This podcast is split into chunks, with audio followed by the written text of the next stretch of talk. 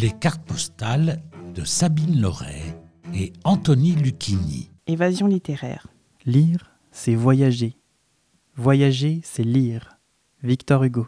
Évasion littéraire vous propose de voyager grâce au livre. Aujourd'hui, nous partons pour l'Écosse avec le roman de Jenny Colgan, Une saison au bord de l'eau.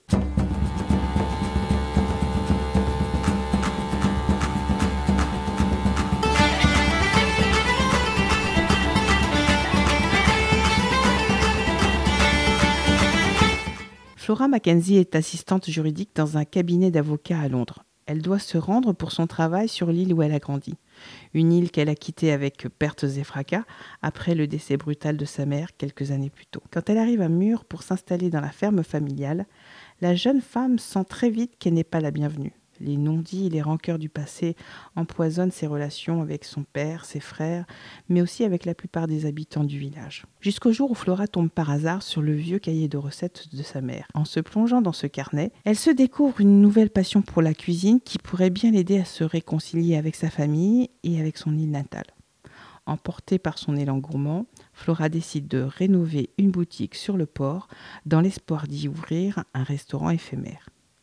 Jenny Colgan signe ici un feel good à la prose simple et délicate qui met en avant, avec justesse, les sentiments des personnages, leurs doutes, leurs craintes et leurs joies. Découvrons un extrait. Elle débarqua en dernier, les touristes la précédant d'un pas hésitant, puis pénétra dans le petit hangar de tôle auquel il donnait le nom d'aéroport.